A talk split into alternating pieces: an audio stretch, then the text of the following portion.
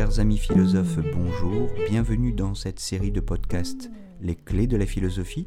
Je m'appelle Jérôme Ravenet et je partage avec vous des conseils et une réflexion sur les clés utiles pour entrer en philosophie à travers les exercices académiques de la philosophie, la dissertation et l'explication de textes autour des auteurs du programme officiel des examens et concours du secondaire et du supérieur.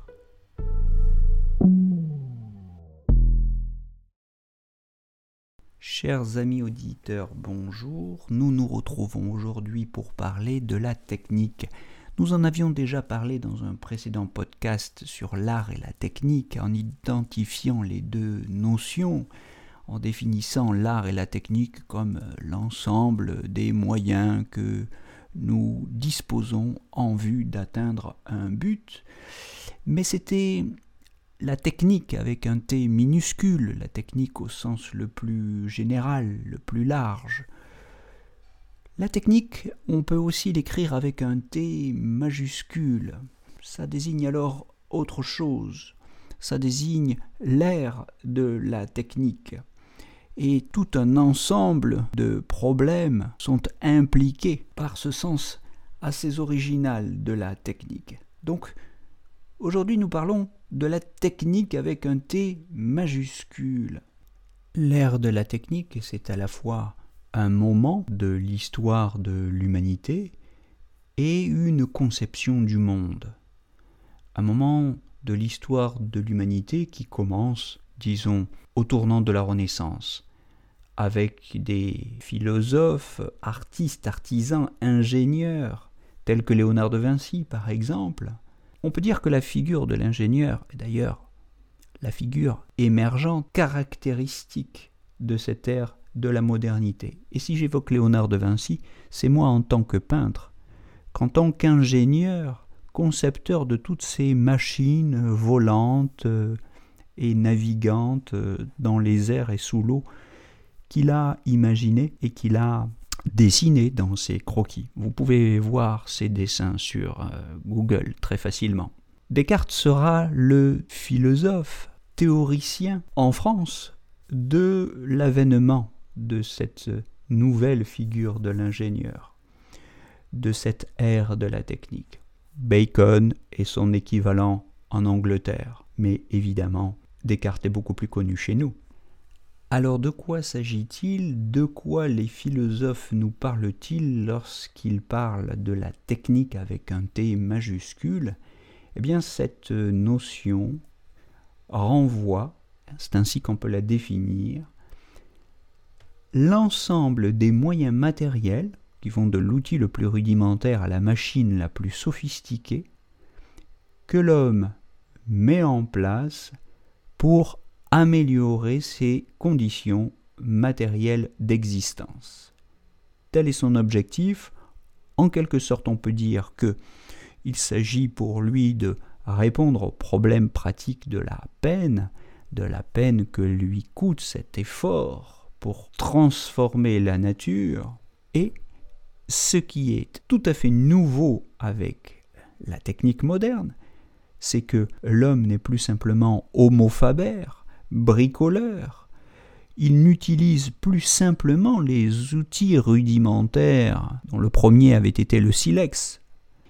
Il n'utilise plus simplement ces outils rudimentaires, mais il va se donner les moyens scientifiques de mesurer les forces pour produire des machines qui vont lui permettre d'optimiser, de maximiser ses forces naturelles, mais limitées, afin de pouvoir s'affronter, se confronter à la nature et de la soumettre pour mieux pouvoir satisfaire ses besoins. C'est ce qu'on entend par amélioration des conditions matérielles d'existence, puisque tel est le but de la technique. Donc ce qu'il faut bien noter, c'est que dans cette technique moderne qui naît avec les ingénieurs de la Renaissance et avec Descartes qui en est le théoricien,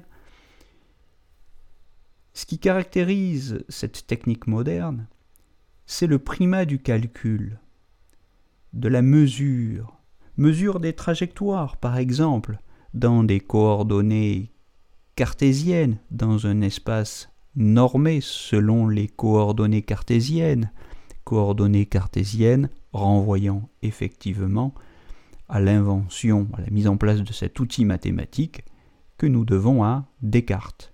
Descartes qui a, entre autres, pensé aussi le principe d'inertie. Je vous renvoie à ces principes de la philosophie. Descartes est un penseur des forces. Mais ce qu'il faut mesurer, puisque l'homme, depuis la nuit des temps, comme toutes les bêtes d'ailleurs, s'est confronté à des forces, à des forces naturelles. Mais ce qui est nouveau, et c'est ce qui caractérise la technique, c'est que désormais, dans sa confrontation avec les forces de la nature, l'homme procède au moyen de la mesure. Il se donne une méthode scientifique qui ne consiste pas simplement dans l'exercice méthodique du doute auquel nous avons déjà fait allusion, auquel nous avons déjà fait référence, et je vous renvoie à notre podcast sur la vérité consacrée au doute méthodique de Descartes. Ce qui est tout à fait original ici, c'est le primat du calcul scientifique, de la mesure. On parle d'ailleurs dans cette perspective de technoscience. Technique avec un T majuscule ou technoscience, c'est la même chose. Voilà le rêve cartésien, ou plus largement le rêve d'une maîtrise sans limite des forces de la nature telles que l'ont pensé les ingénieurs de la Renaissance. Bien voilà, il faut comprendre que cette ère de la technique, hein, ce n'est pas seulement un moment dans l'histoire de l'humanité, c'est une conception du monde, c'est un véritable projet de civilisation qui consiste dans l'agencement d'un monde intégralement configuré par ce savoir technoscientifique. Et c'est ce que, grosso modo, depuis les années 90 de la fin du XXe siècle, les spécialistes appellent l'anthropocène. Bien, on peut considérer que cette vision technoscientifique du monde, ce projet d'une maîtrise intégrale de la nature, est tout à fait original et nouvelle et contraste avec la conception religieuse traditionnelle de l'homme du Moyen Âge, par exemple, qui ne se considérait lui-même sur la terre que de passage. Par conséquent, la maîtrise de ses conditions matérielles d'existence était pour lui tout à fait secondaire et subordonnée à l'immortalité. L'homme du Moyen Âge considérait qu'il avait d'abord à gagner l'éternité et non pas à améliorer sans fin ses conditions matérielles d'existence comme s'il était en quelque sorte condamné à rester ici sur Terre éternellement. Et nous saurons donc très certainement à reparler du rapport à l'éternité et du rapport à l'immortalité qu'enveloppent ces deux conceptions de la nature, et particulièrement cette conception de la nature qui fonde la technoscience. Je pense au transhumanisme et au projet du cyborg. Mais c'est un sujet profond et complexe et je crois qu'il faut le réserver sereinement pour un podcast consacré.